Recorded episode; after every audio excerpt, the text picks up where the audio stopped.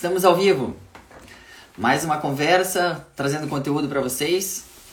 Hoje a gente vai conversar com um médico especialista infectologista, é, o Dr. Marcelo, eu conheço já há algum tempo.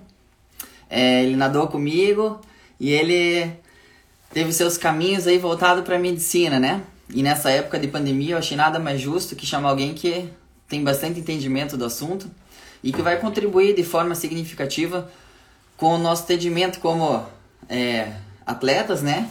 É, referentes ao nosso treinamento nessa época de pandemia e quais são as recomendações necessárias para a gente voltar às atividades de forma normal e de forma construtiva que não impacte a vida dos outros também é, negativamente. Então a gente quer aquela relação de ganha-ganha, que todo mundo sai ganhando. E até ele entrar aqui e pedir para me, me aceitar, eu gostaria de fazer uma, um apelo, na verdade, um agradecimento a toda essa classe de, da medicina, das pessoas que optam por esse curso, que é uma profissão desgastante, né? Todo mundo sabe, tem muita doação envolvida, é, é um comprometimento com a saúde alheia, né, de todos. E eu sei que é muito difícil, né, a graduação, é difícil é, o conteúdo, o aprendizado, o corpo humano é uma maravilha, mas às vezes as coisas não estão bem e os médicos nessa hora que, que começam a agir.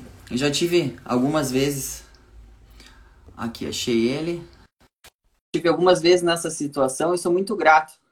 E nessa época de pandemia, vocês que estão atuando na linha de frente, aí fica meu sincero agradecimento e dizer que o trabalho de vocês é super importante. Ó, oh, o doutor Marcelo chegou? Oi, Guilherme. Daí, doutor, tudo, tudo bem? bom? Tudo bem. Estamos. Quanto tempo, né? Pois é. Deu Prazer certo. estar aqui, Guilherme. Conseguiu entrar aí no, no na live? Não estava acostumado, com, né? Com alguma dificuldade, mas eu consegui. Não, legal.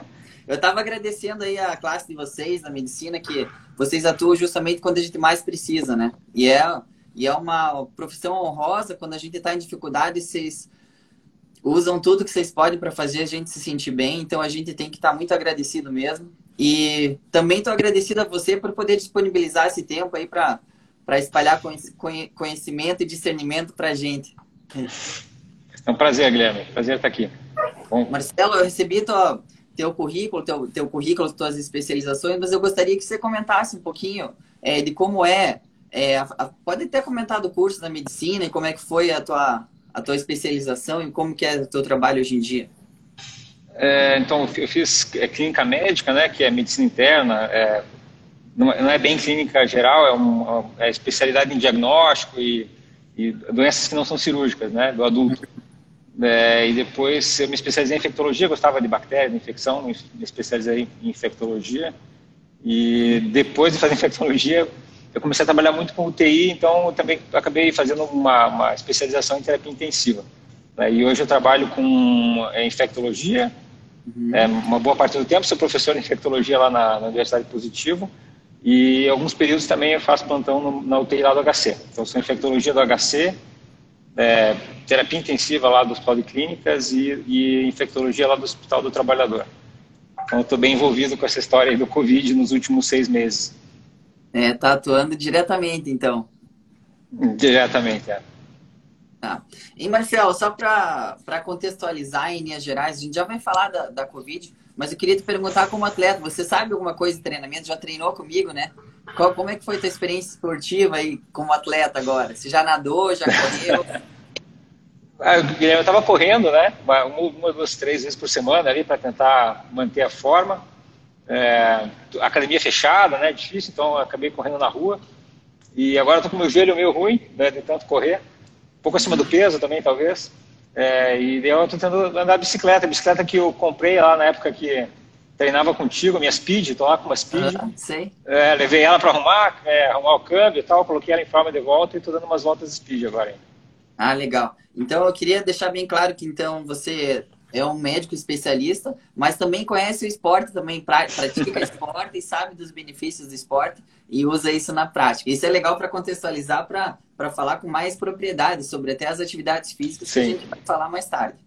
É, doutor, então eu queria que você explicasse da, da Covid, passasse um panorama geral e desde que começou e como estamos hoje, é, falar da doença, do, como que é, Só para o pessoal né, tá entrar em contato certinho para saber como que está como que tá hoje em dia, como que é a doença. fazer um resumo histórico, então, talvez, começou lá no explicar, final de 2019. Sobre, sobre a Covid, tá. é, em 2000. Uhum. No finalzinho de 2019, lá na China, né, alguns pacientes com insuficiência respiratória.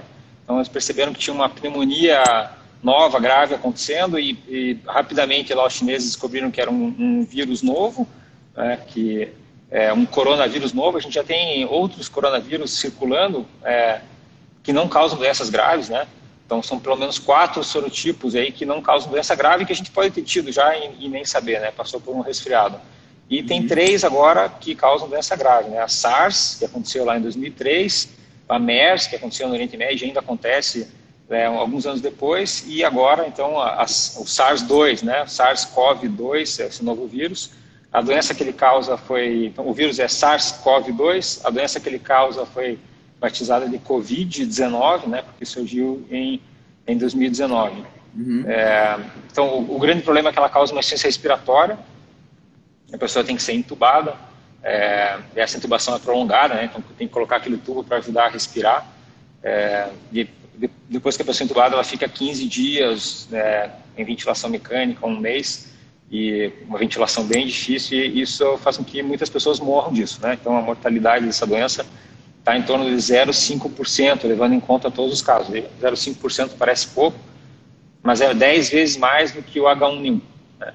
Ah, é, e 10 vezes mais. Né? E e uma, um percentual significativo de pessoas que é entubada além disso, né? E isso coloca uma pressão no sistema de saúde.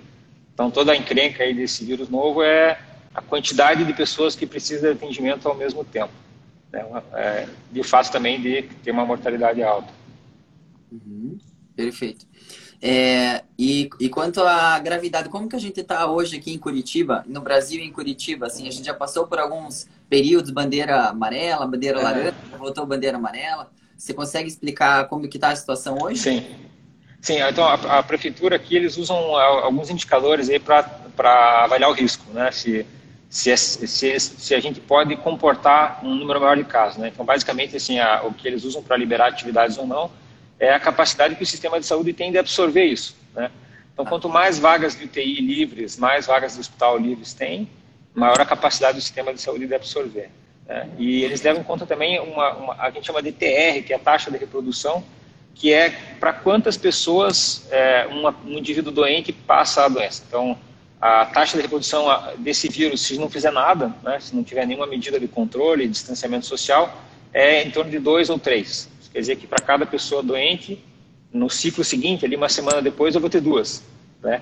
E daí isso vai em progressão geométrica lá, então uma, duas, quatro, oito, dezesseis. Então, rapidamente, em poucas semanas, a gente tem né, uma, uma quantidade enorme de, de, de, pacientes que precisam de atendimento. É, então, no começo da epidemia, a gente tinha dois, né? agora com medidas de controle. Agora, de um, duas semanas para cá, a gente atingiu uma taxa de 0,8. Né? Isso quer dizer ah. que cada pessoa doente gera 0,8 né, pessoas é. doentes. Então, está diminuindo. Isso. Está diminuindo. Fosse um, estaria igual, 0,8. Estaria igual. Exato. Então, a, a, a, isso indica que talvez. Foi. Até porque as pessoas precisam de atendimento, daí precisam ser entubadas, no caso, conforme você falou antes, né? Então é bem isso. preocupante, entendi. Bem preocupante. Então agora a gente está diminuindo, né? Então isso indica que a gente está na curva descendente. A gente tem um grande número de casos ativos agora, em torno de 5 mil casos ativos, então pessoas doentes, né? que ainda contam como doentes, como transmissoras, mas a ideia é que isso diminua porque a taxa de transmissão está mais baixa. E essa semana agora a gente soube que a, a, a demanda por UTIs diminuiu, não tem fila para internar na UTI. Né? Então, uh, o conjunto desses fatores aí de menos demanda, menos taxa de ocupação, menos transmissão, que a prefeitura baixasse a, a, a bandeira para a bandeira amarela, né, para liberar algumas atividades. Legal.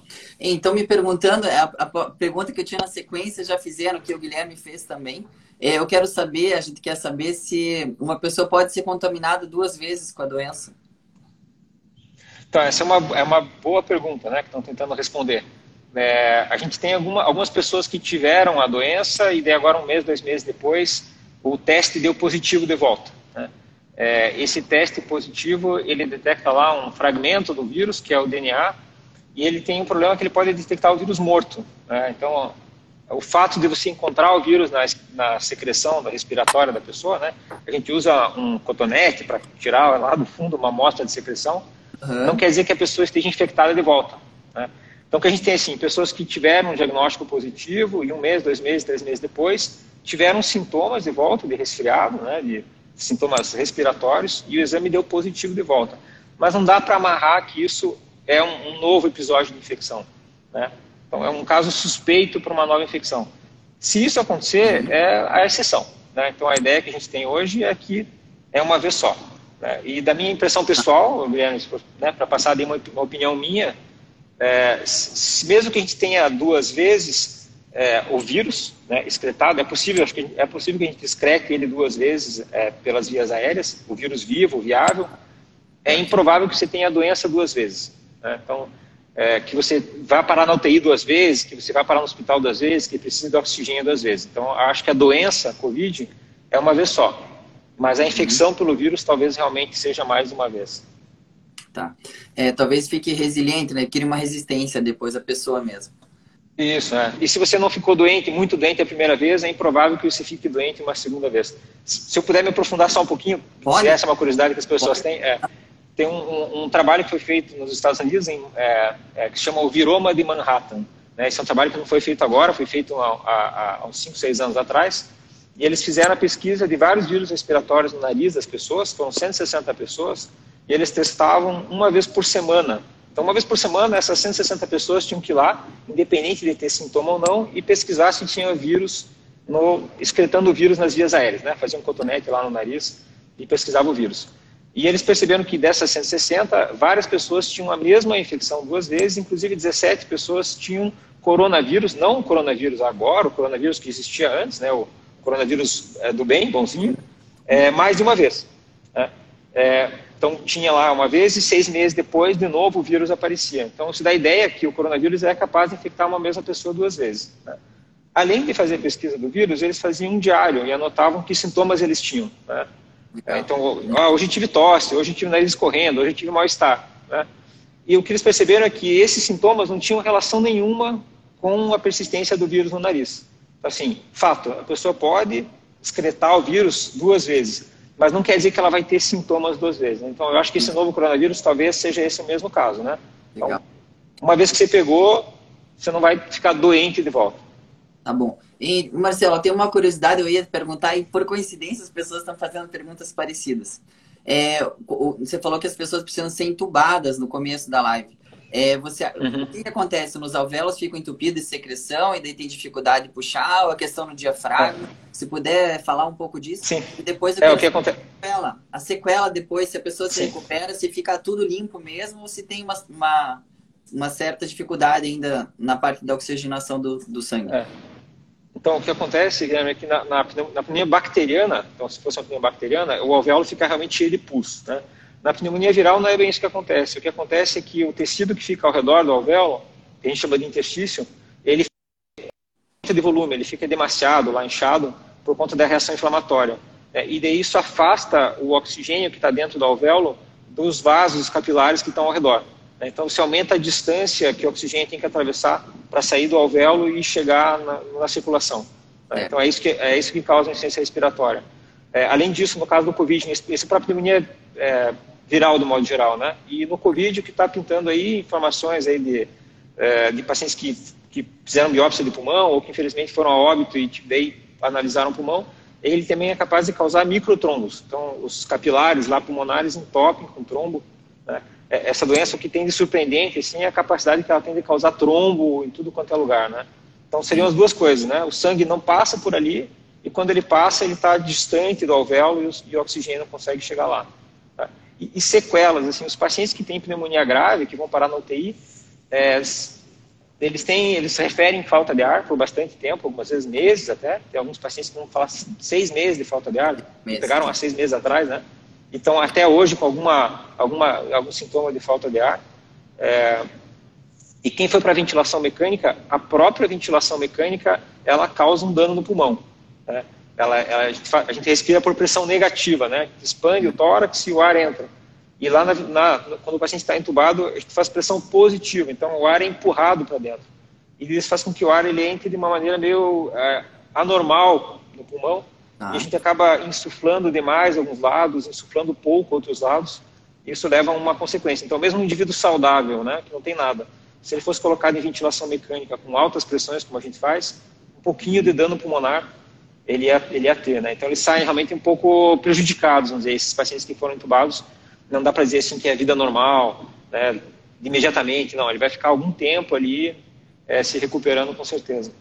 E uma pessoa que não teve muito sintoma, que saiu bem, provavelmente vai limpar mais cedo, vai se sentir normal. É, no, normal, provavelmente normal, vai, ah, Entendi. É, a, a, a, manifestação clínica vai desde nada, não tem nada, absolutamente nada, né? Você vai lá, faz o teste é, e dá positivo, né? e a pessoa não lembra de ter tido nada, é, até essas manifestações bem graves. Né? Então, não é incomum alguém fazer o exame lá, dar positivo, é o meu caso. Né? Eu fiz o teste, a gente fez de rotina no hospital, né? e o, a sorologia deu positivo. Né? Pergunta se eu senti alguma coisa, eu não senti absolutamente nada. Tá, entendi. É, só para deixar claro, o, o sangue, na, ele faz a perfusão, o alvéolo tá lá, o sangue fica bem coladinho no alvéolo, Marcelo. Isso. Troca por, troca por osmose, por pressão, por diferença Isso. de pressão, né? Aí então você tá fica mais longe essa troca e daí não acontece. É. Isso, ele ah, tem um edema intersticial, né? Ele, ele incha ali, afasta, né? pela própria reação inflamatória que o vírus causa. Mas a princípio o alvéolo está desocupado, ele está aberto e o ar consegue chegar. Né? Ele é que tem dificuldade de atravessar essa barreira aí. Ah, beleza, entendi. Assim as pessoas também é, acompanham comigo. É, eu tenho uma pergunta em relação ao exercício, doutor. A questão das máscaras, tem diferença nas máscaras? A gente sabe que tem são mais finas, outras são mais, mais grossas. Eu queria perguntar para você o, a diferença delas para fazer exercício. Se qualquer uma tá bom, se algumas são piores que outras. Como que seria usar para fazer exercício físico as máscaras hoje em dia? A gente tem três, três níveis de proteção, né? Então a gente tem a, a máscara de pano, né? O ideal é que ela seja feita de algodão, é, é um algodão denso, né? A, a, ideia é que seja a densidade de uma fronha de travesseiro, por exemplo, né? e que ela tenha duas camadas. Essa é a proteção mais simples, a máscara caseira. Depois a gente tem a proteção da máscara cirúrgica. A máscara cirúrgica ela tem um, é, uma, ela tem três camadas né? e as duas camadas de, de, dentro e de fora elas são é, repelentes à água, elas não deixam a água atravessar. Né? Elas são um tecido que a gente chama de tecido não trançado, TNT. Né? Então ela é muito fechada. Né? O, o, o, a, a, o vírus não passa, né? as gotículas não passam, e ela tem um espaço no meio. É, é a máscara cirúrgica. E a terceira nível de proteção é aquela máscara PFF2, N95, que fecha bem, né? A gente vê algumas pessoas usando isso. É, essa máscara, ela tem uma, uma trama é, fechada também, mais fechada, né? e ela tem uma capacidade eletrostática ali de impedir a passagem de partículas bem finas. Tá? E é, essa máscara é a mais segura de todas, né? Pra, em termos de filtrar o ar. É, por outro lado, essa máscara N95, que é a mais segura, ela, ela, ela, a gente precisa exercer um pouco de esforço para o ar passar por ali. Né? Ela tem que ficar muito bem adaptada, o ar não pode passar ao redor, né? então ela tem que ficar com o elástico muito puxado, bem apertado, e o ar não pode passar ao redor. Tá? É, e, e para você respirar através dela, você faz um esforço. Então, essa máscara é sufocante. Né? Eu não consigo, não, acho impossível praticar exercício com ela. Né? E também não deve usar. Uhum. É, essa máscara está reservada para uma situação de hospital em que eu quero filtrar um tipo de partícula muito fina que chama aerossol. Né? Então, ela está reservada para o hospital. A gente não deve usar isso na rua, no mercado. Né? É bobagem, é cansativo né? e desnecessário. Esse aerossol não existe no, no ambiente. A máscara cirúrgica ela é confortável, ela é boa para respirar, acho que ela é boa para fazer atividade física também, mas ela está em falta no mercado. Né? Agora talvez está regularizando um pouco a, a oferta disso, mas é o que se, é o que se pediu para as pessoas e que não usassem, porque senão vai faltar para usar dentro do hospital. Né? Então, o, o, que se recomenda é que as pessoas. É, então, é um pouco mais eficaz que a máscara de pano, fato. Ela filtra melhor, mas a ideia é que a gente não use para não, não gastar essa máscara que é preciosa. Né? Ela não está em falta no Brasil, está em falta no mundo inteiro. Né? O lugar onde essas. O maior centro de fabricação dessas máscaras é em Wuhan, que é a cidade onde começou o coronavírus, né? Então, logo no uhum. começo, o Wuhan parou, não parou de produzir máscara, o consumo aumentou, então a gente teve uma, uma, né, uma, uma, uma, uma falta de oferta dessas máscaras muito importante, todo mundo ficou bem assustado. Então, não é muito legal usar essas máscaras mesmo que você tenha. Né? Então, o que a gente pede é que as pessoas usem máscara de pano, que é a máscara de tecido de algodão. Né? É importante que seja de algodão, porque ele é mais trançado, parece que seja mais eficaz. Ah. Né? Duas camadas.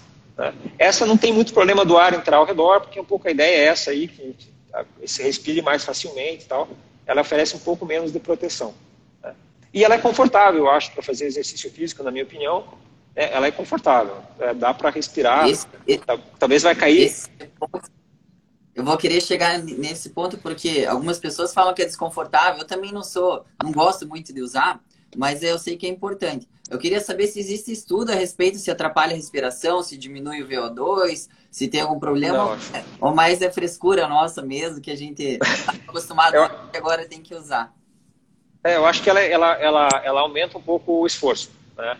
Porque o, o movimento que ela faz é você que está exercendo esse esforço aí, né? Quando ela colaba ali, e o ar, claro, passar pela, pelo pano ali, ele vai, ele vai te cobrar um esforço, né? Então, eu acho que seria injusto duas pessoas competirem, uma com máscara, outra sem. Né? Eu acho que leva uma vantagemzinha, assim, né? Não que seja Mas, prejudicial para a tua saúde. Não está tendo competição mesmo, então. É. Então, para treinar, acho que eu encararia como o teu treino de altitude lá, né? Você fala, puxa, eu vou exercer um esforço a mais, e quando eu tirar a máscara vai ser um alívio, né? Quando existir competição e eu puder fazer sem a máscara, eu vou estar na vantagem. Né? Agora, sim, passar mal, desmaiar, eu acho que não, né? Aumenta um pouquinho o espaço morto, então, é, alterações mínimas, né? Acho que atrapalha um pouquinho. Né? Seria injusto numa competição, mas para treinar eu acho que não é perigoso para a tua saúde. Tá, mas aquela máscara que fecha toda, então não. Ah, essa, essa é impossível. É, eu desafio alguém a conseguir fazer alguma atividade física com essa máscara. Então, não vamos é, essa sim, essa retém gás carbônico. Não vamos nem desafiar eles, vamos falar para eles não usarem, principalmente gente, é. academia, assim, você vê algum problema se a pessoa usa máscara, questão de transmissão, como que você vê isso? então, a, a máscara ela tem duas finalidades. Assim. Uma é impedir quem está doente de passar. Essa é a grande finalidade. Né? A maior eficácia dela é essa. Então, quando você tosse ou você respira, as gotículas ficam nessa máscara. A grande, a grande vantagem é impedir a dispersão no ambiente. Né? E também oferece a vantagem adicional de uma certa proteção aí contra gotículas que vêm. Então, acho que, acho que as pessoas devem usar. Né? É, por respeito aos outros e além de proteger a si mesmo, protege aos outros. Tá. Aí é, 95 não, né? Essa mas acho que mantendo as precauções necessárias, por exemplo, não tem problema. É, é difícil se contaminar usando a máscara. Bem mais, reduz bastante. É, reduz bastante, é, é, principalmente porque se, se todo mundo usar, né? Então, assim, se tiver só você no ambiente e ninguém tiver de máscara, vai ser menos útil. Agora, se todos estiverem, daí o ambiente todo está mais protegido, né? Porque o que, que, é o problema? É, é, tem a chance de ter uma transmissão por superfície, né? Você tosse, a gota cai numa superfície, né? e daí outra pessoa vai lá, põe a mão nessa superfície, leva a mão até os olhos, a boca, o nariz, e pega, né? Então, se todo mundo tiver de máscara, aquele ambiente ele é mais limpo, né? Então, torna seguro para todo mundo. Estão perguntando aqui, o Cleverson perguntou, dá oi pro Cleverson. É, se, você, se você tivesse usado as máscaras desde o começo, você acha que teria reduzido o número de infectados ou teria postergado? Qual que é a tua opinião?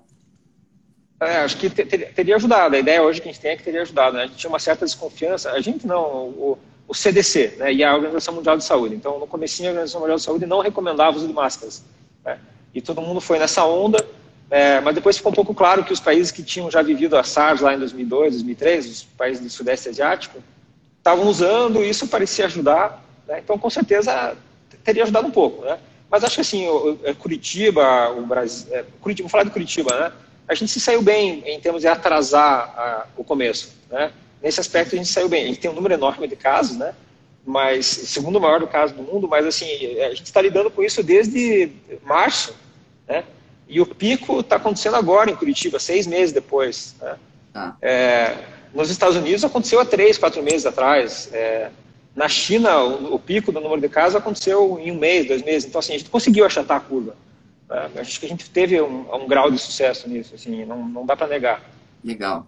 A gente, a gente, não teve notícia na televisão, né? A gente não viu notícia na televisão de gente morrendo nas unidades de saúde, é, né, pilhas de cadáveres, como aconteceu em outros lugares, né? Ah. Isso não aconteceu aqui, né? A gente conseguiu dar conta da demanda, então, assim, acho que em parte deu certo. Boa, isso é um ponto positivo, então. Ponto positivo, eu acho que sim. Legal. Vamos ser mais práticos aí para o pessoal das, das, dos, das assessorias esportivas que estão começando a realizar treinos em grupo agora, voltou às atividades aquáticas, é, perguntando principalmente em relação à corrida e treinos em grupo. Como que você vê que seria o melhor procedimento? Você acha, por exemplo, treinar as pessoas no mesmo horário, quatro, cinco pessoas juntas, é, não misturar as pessoas, ou fazer grupos assim de 15 em 15 minutos, intercalar as pessoas? Qual que seria pra, no teu ponto de vista, o cenário ideal para começar uma atividade em grupo? É, eu acho que quanto menores os grupos, é, melhor. Né? Então, aí, no limite do que for possível, né? Uhum. Diante do, da organização e da, de, cada, de cada grupo, né? Quanto ah. menor, melhor. E quanto menos esses grupos mudarem, melhor também, né? Então, é, um grupo pequeno, que seja sempre o mesmo grupo, se você tiver alguém que fique doente nesse grupo, é fácil isolar isso, né? Agora, se você tiver um grupo que, né, então um aluno hoje teve aula com essa turma, no dia seguinte com outra turma, no dia seguinte com outra turma, né, então segunda ele estudou com um grupo, terça com outro, né, treinou com um grupo, terça com outro, quarta com outro. Se na quinta ele disser assim, ah, eu estou com febre, você vai ter que ir atrás desses três dias, aí, três turmas diferentes, e pedir para eles não virem e ficarem em observação por sete dias para ver se mais alguém desenvolve sintoma. Então atrapalha, é muita gente, daí daqui a pouco você vai ver que uma turma teve aula com outra turma, então, né? então a coisa perde, ganha uma proporção. Agora, se os grupos se mantiverem mais ou menos fixos, assim, estáveis e pequenos, né? se tiver um caso, é fácil dizer para aquelas pessoas lá, para aqueles alunos, ó, né? fiquem em casa sete dias, observem o surgimento de sintomas, se não tiver sintoma, eles podem voltar à atividade. Se mais alguém tiver sintoma, começa a contar sete dias do último contato com essa pessoa e por aí vai. Ah, legal. Então, em termos práticos, seria legal ter uma turma de 5, por exemplo, às 7 horas, aí 7 e meia, outra turma, outra turma e 5 mesmos. É. Tá. E é lógico, Sim, sempre os mesmos, se for possível. Uso de máscara se vai correr né, no parque, por exemplo. Estão perguntando aqui, mas sempre. é uma coisa, né? Outra é, coisa óbvia máscara, também, mas né? importante a gente falar, coisa óbvia, mas se você tem qualquer sintoma, não vai treinar, né? Primeiro que, não mesmo estando mais tá com dor no tornozelo, dor no joelho, se a dor é mais séria, você já não devia treinar. Se tá com sintoma de gripe ainda, pensando na tua imunidade e na dos outros também, é óbvio que não, não, não melhor não treinar em casa e respeitar, né? Com certeza. Né? Tá claro. A pergunta é relacionada ao cloro, atividade aquática agora. É, realmente o cloro, no teu ponto de vista, dava conta do vírus? Não dava? É, como que é essa situação de nadar e o contágio? Sim. Então, a gente não tem nenhuma evidência de transmissão pela água. Né? Então, é, é água, de modo geral, independente de ser clorado ou não. É, é, esse, o coronavírus é um vírus que a gente chama de envelopado, ele tem uma membrana lipídica e ele é muito sensível. Né? Ao contrário de outros vírus aí que transmitem pela água, como enterovírus, rotavírus, esses vírus que causam diarreia, né, hepatite A, são vírus que se mantêm bastante, se conseguem sobreviver na água né, por bastante tempo. Então, o coronavírus não tem, não tem documentação disso. Né? Na água, como ponto inicial. Né? De água clorada, aparentemente o cloro é um bom também agente para matar o vírus. Né? Então, até agora, a gente não tem nenhum caso de alguém que tenha pego através da água isso, né? Em relação à atividade de piscina, assim, me preocuparia mais o contato das pessoas. Então, assim, vestiário né, seria uma preocupação maior. Muita gente junto no mesmo ambiente, né? É, os equipamentos, acessórios ali, né? Palmar, pranchinha, tudo onde a pessoa encosta. É, então, evitar compartilhar isso, né? usar o mesmo palmar, o mesmo, a mesma prancha, é, tudo que vá na mão da pessoa tem que ser é, limpo entre um uso e o outro. Né? Mesmo que entre na água, entre, uma, entre um uso e o outro, é, ela esterilizar isso com álcool, desinfetar isso com álcool. Esterilizar não é um bom ah. termo. Desinfetar isso com álcool, né? Então, acho que é mais essa a preocupação. Ou te levar o teu material próprio. Né? Isso. Né? Você leva o mar, o teu popó, não tem problema, que está sempre com você. Uma estratégia que a gente tem que pensar, pessoal que vai trabalhar com natação, é se tem duas pessoas na mesma raia, para manter o distanciamento, nadar um de cada lado, né? Não ficar eles amontoados é. no mesmo lado, que vai, que dá diferença, que já dá o distanciamento, teoricamente, o distanciamento necessário. Então, legal as tuas recomendações e de forma prática, então a gente pode voltar às atividades mantendo essas recomendações de usar o teu material, dar o distanciamento e quando não estiver na piscina usar máscara, né? Usar máscara e evitar aglomerações, né? Então, é, essas banheiro, vestiário, é, antes, depois, né? É, o grande problema é estar junto ali, né? Não tanto a prática isolada ali, né? Mas é, é se aglomerar para conversar, para né, trocar de roupa, esse tipo de coisa. Sabe o que eu achei legal que você falou que a membrana do vírus é sensível. E a gente teve outros tipos de contaminação, a gripe, eu não sei como que é, mas ela está bem presente. A gente já teve o H1, H1N1 e na verdade, se a gente tomasse essas precauções que a gente toma hoje em dia, por exemplo, lavar a mão sempre, chegar em casa, passar um álcool, um grande número de pessoas teria evitado passar mal de gripe, não precisar menos Sim. no caso de atendimento médico. E a tendência, qual que é a tendência, doutora? A tendência é que a gente faça isso agora e depois esqueça? Como que é isso? Porque, teoricamente, seria bom se todo mundo mantivesse esses hábitos de higiene, porque é, a saúde fica mais em dia, né? Qual que é o teu ponto Sim, é.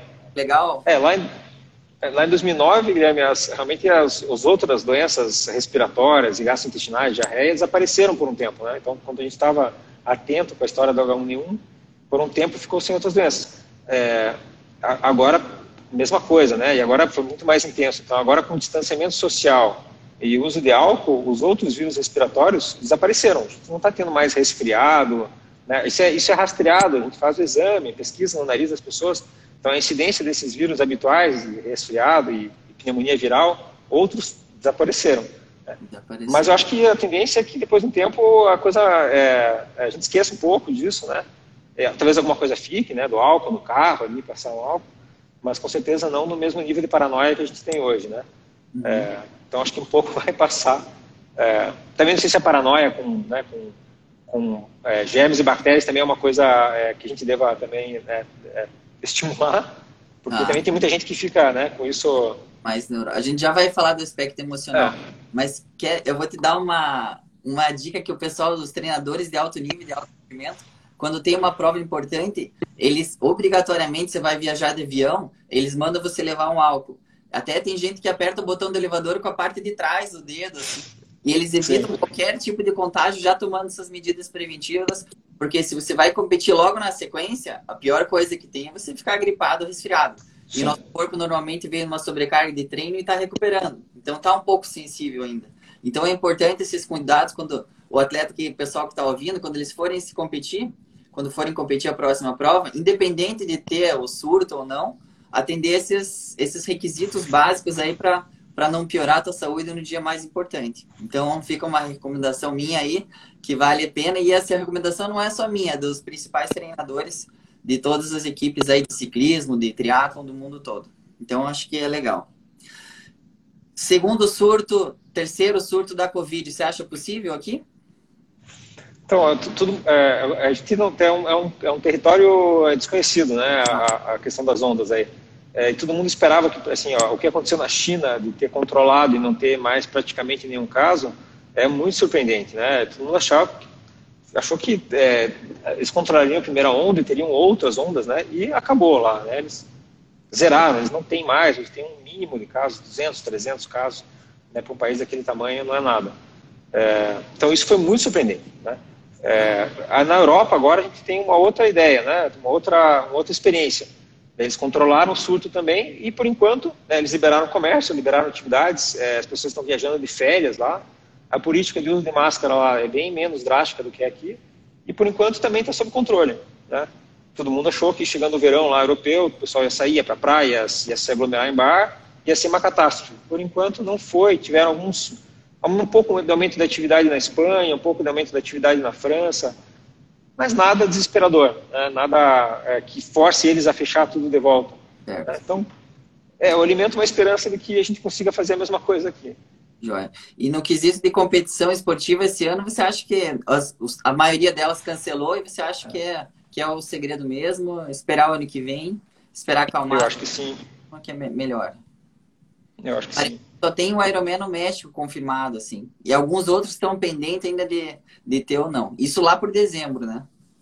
Só para... É, eu... acho é. difícil que aconteça, né? Porque é, não tem como evitar aglomeração, né? Tá na essência do, né? da, da coisa, né? Aglomerar, né? É o... A ideia é essa, né? É juntar é todos os atletas, os espectadores, né? Então, não sei se, se, se vale alguma coisa, né? Cancelaram as Olimpíadas, né? Cancelado. É, prejuízo maior do que esse, mais. Né? É, mas acho que vai ter ano que vem, né? Eles só adiaram. Vai ter ano que vem. está tendo também, vai ter ainda esse ano.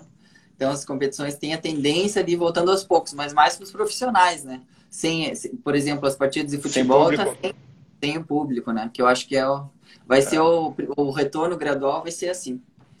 Mas é isso aí. Primeiro a gente tem que dar importância para o outro também só, né? Se a gente for se aglomerar, a gente vai acabar contaminando, vai acabar atrapalhando a vida de muitas pessoas que a gente não quer, né? Não é esse o desejo. O desejo do esporte é que todo mundo saia ganhando, né? Então, tem que ser Sim. feito dessa forma. É, algumas é, coisas também... Queria... Hum, pode falar. É, eu vejo como injusto também a história de voltar a algumas atividades. A gente tem que levar em conta também que tem pessoas que não querem, né? E, então, seria injusto com algumas pessoas também, né? Colocar em risco, né?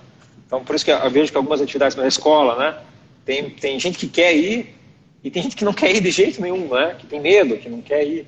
Né? Então, é difícil equilibrar essas duas coisas também, né? Se você colocar lá uma competição é, que a pessoa está disputando pontos ou é um campeonato, né? E você disser que se ela não for, ela vai perder, acho que coloca as pessoas numa situação difícil também, né? De ter que dizer, puxa, eu tenho medo de ir, mas se eu não for, eu, eu meu, né, o meu, meu rival vai competir, eu vou ficar para trás.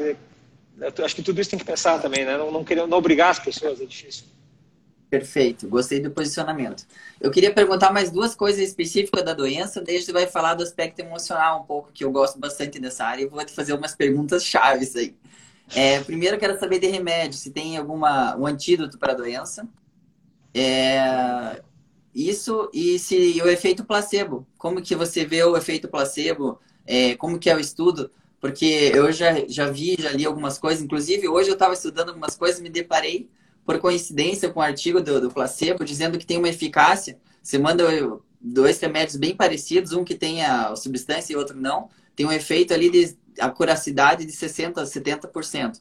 Então a pessoa às vezes acredita, não sei se, se é bem isso, mas a pessoa acredita que tomou o remédio que vai curar ela e teoricamente, né, tem, tem isso é daí. É então, se tem algum. Você queria saber se já tem alguma coisa comprovada. E queria que você comentasse assim, o efeito do, do placebo, o efeito mental, assim, o emocional, referente ao uso de um medicamento que, na verdade, não é nada. Não, é. Então, do remédio específico para o coronavírus, Guilherme, não, não, não tem nada assim que tenha mostrado eficácia que seja é, assim, convincente, né? Tem um, um, um remédio que é o Remdesivir, é, que é um medicamento endovenoso, de pouca disponibilidade, caro, e ele não salvou vida, ele encurtou a duração da doença em alguns dias. Né? Então tem essa experiência, mas não parece que isso vai ser a solução. É, as, as outras drogas que foram testadas, todas falharam em mostrar benefício, né? nenhuma delas, a ivermectina que estão falando, não, não tem evidência. É, a hidroxicloroquina foi uma esperança lá no começo, mas infelizmente a, a evolução mostrou que não funciona, né? não tem eficácia. É, então para tratar não tem nada eu acho que é, não tem nada também no horizonte é, é que, que, que, esteja para sair é, eu acho que isso a gente não vai conseguir né? A esperança aqui é a vacina. É, é o que está mais perto de resolver os nossos problemas eu acho que é a vacina. E é do efeito placebo.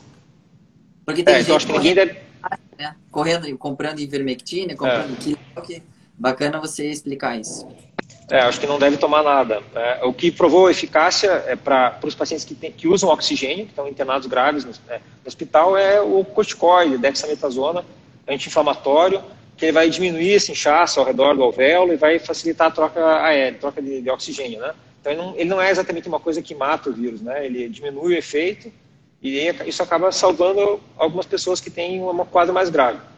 Então o que a gente está fazendo hoje no hospital é isso aí, é dar para os pacientes que internam oxigênio, corticoide, né, para os que estão precisando de oxigênio, e daí depois se ele piorar, ele vai para a ventilação mecânica, que é o que a gente sempre fez, né, assim, o feijão com arroz, não tem milagroso, né, nenhuma novidade maior.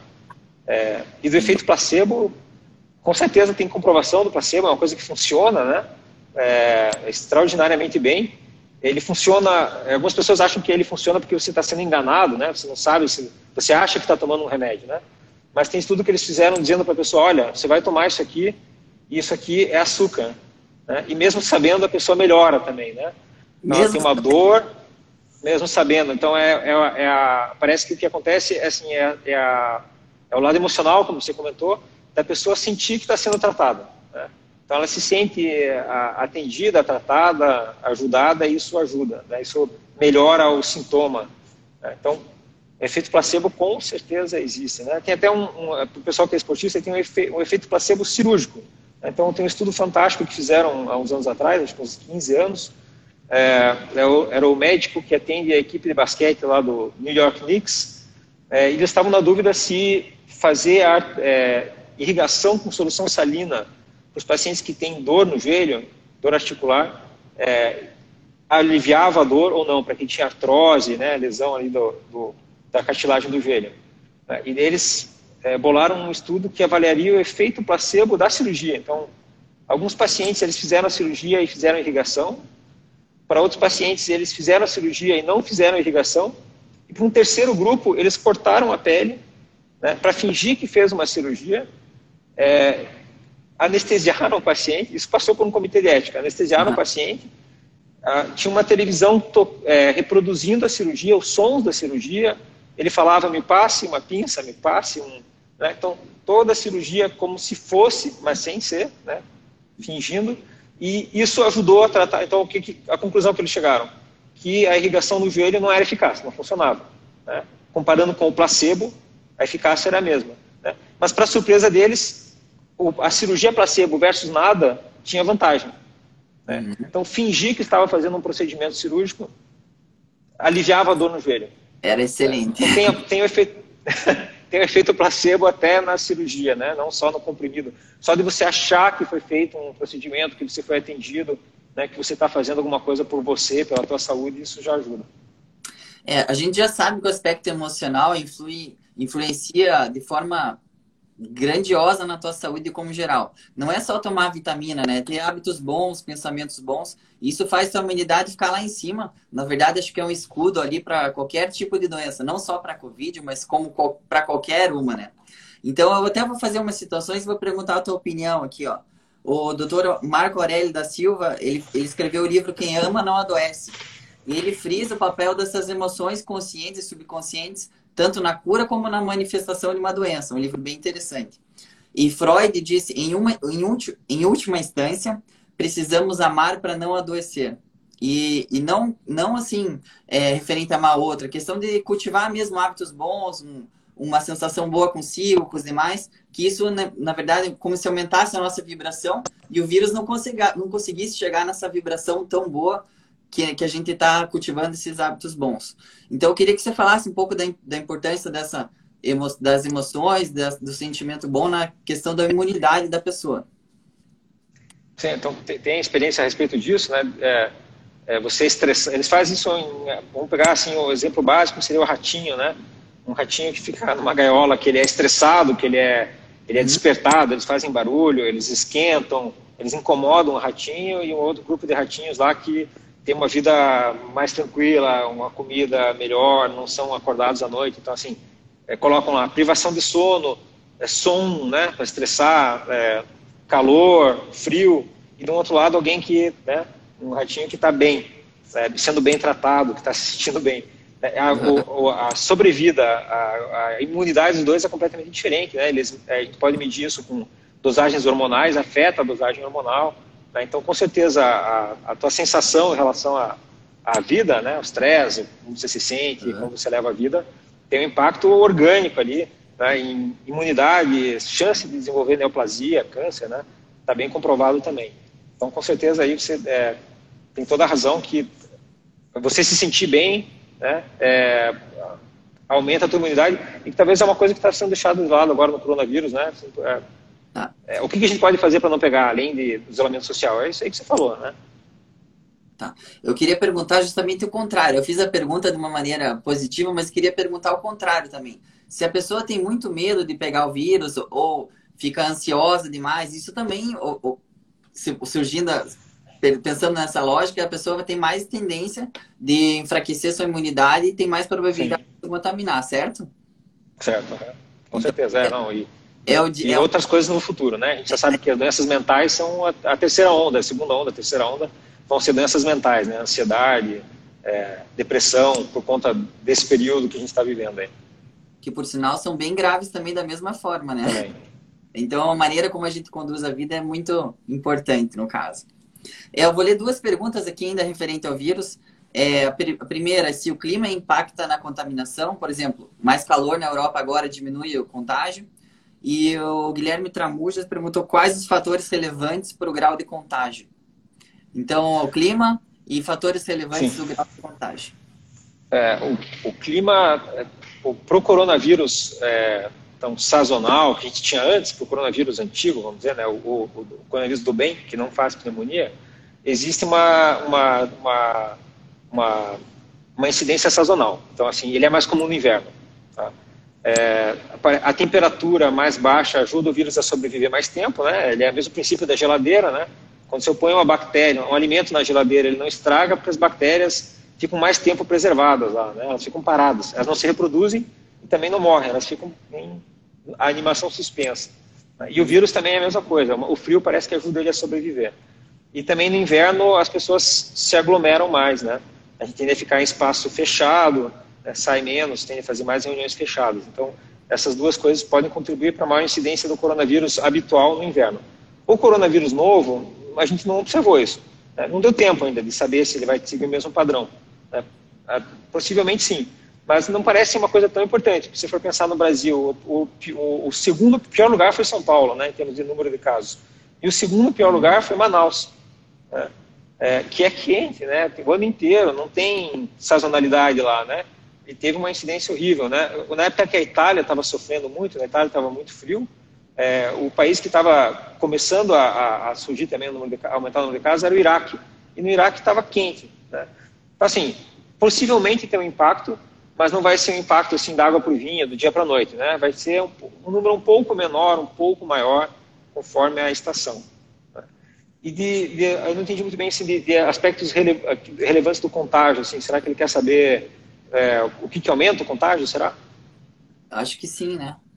É, é, então a proximidade com certeza é uma, é uma coisa que aumenta, né? Sabe que quanto mais pessoas vivendo junto, mais denso, maior o número de casos, né?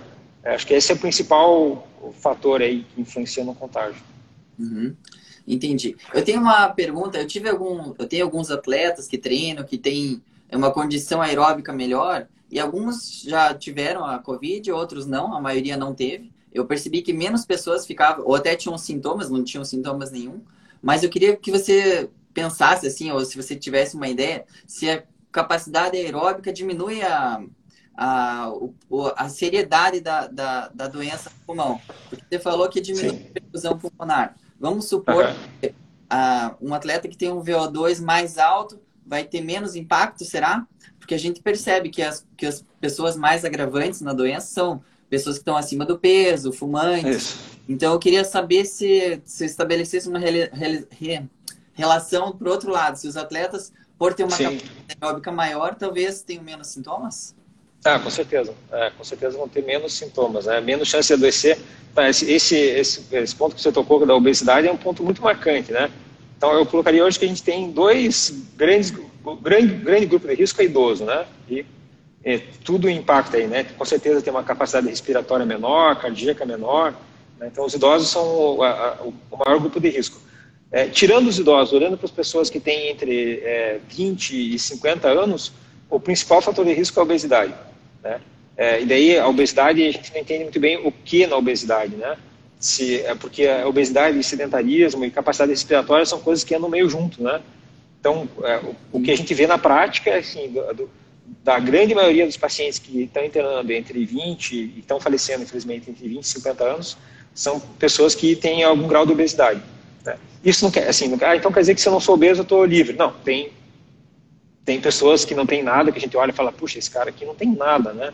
Não tem história de nada, não tem nenhum problema de saúde e infelizmente ele está indo muito mal. Né? Então eu não posso dizer assim, você que é, né? Guilherme, você que é atleta, como, como o Bolsonaro disse, né? Você, você que é atleta, você não vai não, né? não tenho, não posso garantir. Né? Mas com certeza é um fator de proteção. É, é uma coisa que conta a favor, muito a favor. O, favor, o fator genético também deve influenciar né, nessa seriedade da doença. Tem, tem também. É, a gente vê que tem grupamento familiar, por exemplo. Né? Então a, a mortalidade é 0,5%.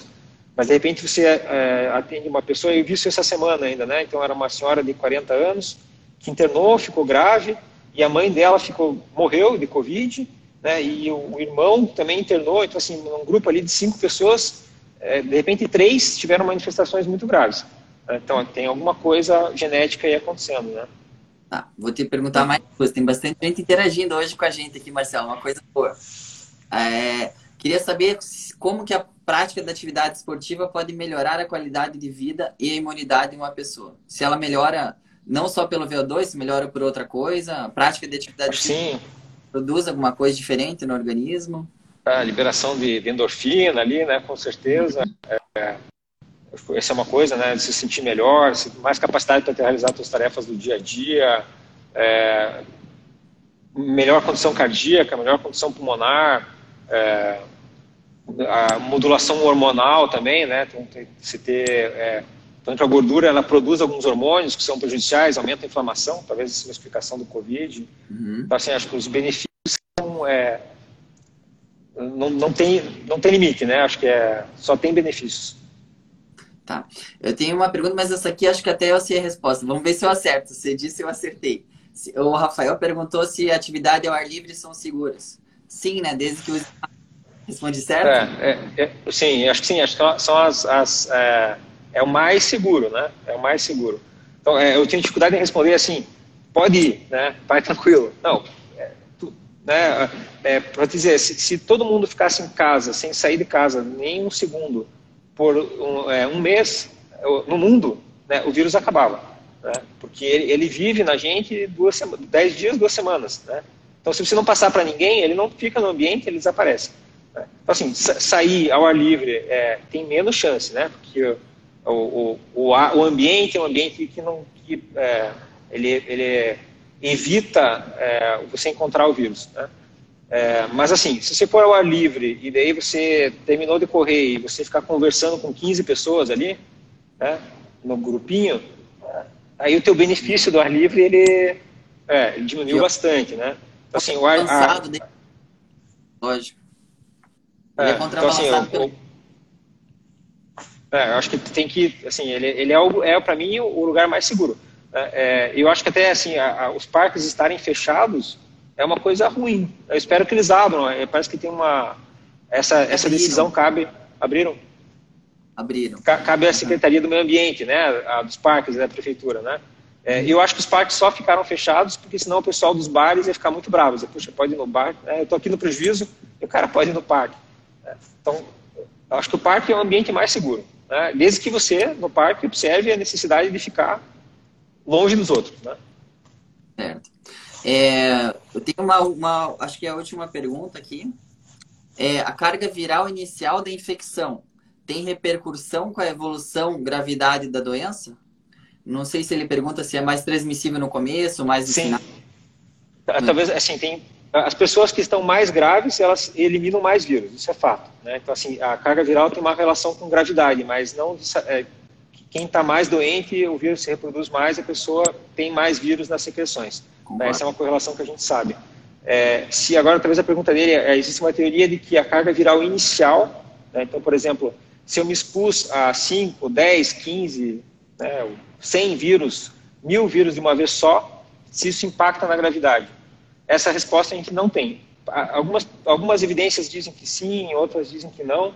Né, então, seria assim, por exemplo, você é, mora com uma pessoa que tem, e ela ficou com você o dia inteiro, né, tossindo, então você se expôs a muito vírus logo de cara, se isso impacta na gravidade. Aparentemente tem uma relação, né, mas isso ainda é, é, é, pouco, pouco conhecido. Né? Qual seria esse número? É, como é que isso acontece? Né? A gente sabe que pessoas que trabalham em hospital têm uma evolução mais grave. Né? E uma explicação para isso proposta é justamente que as pessoas que trabalham no hospital têm uma exposição maior. Né? Uhum. Mas é, é, especulação, não é, não é fato. Show. Doutor, a gente tem uns cinco minutinhos na live aqui. Eu já vou fazer a pergunta final que eu sempre faço. É, essa é mais surpresa, se você já não viu. É, mas antes de tudo, eu queria agradecer Eli, a tua disponibilidade. Eu acho que essa essa live de hoje foi bem explicativa. Tem várias coisas que eu aprendi, acho que muita gente interagiu. Então, eu fico feliz aí pela tua disponibilidade e quero te dizer desde já que é uma coisa, foi uma coisa excelente aí para os esportistas, é para quem quem está interessado. E tem as pessoas que vêm agora, tem as pessoas que não podem ver agora, que vão, vai ficar gravado no, no Instagram da Manop. Aí quem quiser Legal. ver. É, eu vi que a Audriele entrou, mandou um coraçãozinho, tua mulher também treinou. Beijo, Audrey. Minha sobrinha também pediu um recado, dá oi para ela. É, e no mais, é, eu queria perguntar para você, a pergunta que eu faço no final é a seguinte: o que que te leva a continuar fazendo o que você faz hoje? É na medicina, na, no, no teu dia a dia? Qual que é o teu principal porquê de continuar fazendo o que você faz hoje? Difícil, hein, Guilherme? Essa é difícil. É... Lá dentro. É... Seguir. Puxa, é... acho que assim, é, é, não, acho que assim, é, é, o prazer de fazer bem alguma coisa, né, de ser bom em alguma coisa e, e, e poder ajudar as pessoas dessa maneira aí, né, de desempenhar essa função. Então, é, acho que é isso que me, me, motiva, vamos dizer, né, é conseguir, numa situação difícil, talvez dar a solução que, é, a melhor solução possível, para aquela situação, né, não possível no mundo, mas naquele contexto oferecer a melhor, a melhor solução que, que existe para aquele problema. Né? Então, acho que essa é a minha satisfação, descobrir o que a pessoa tem, oferecer o tratamento que eu acho que é adequado.